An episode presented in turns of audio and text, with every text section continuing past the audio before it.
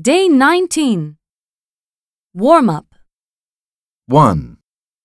Are you looking for something bright and colourful or something more neutral? 2. Oh, and can I get a VAT receipt? I want to claim the VAT back at Heathrow. 3. Don't worry, you'll be the coolest looking girl in Tokyo.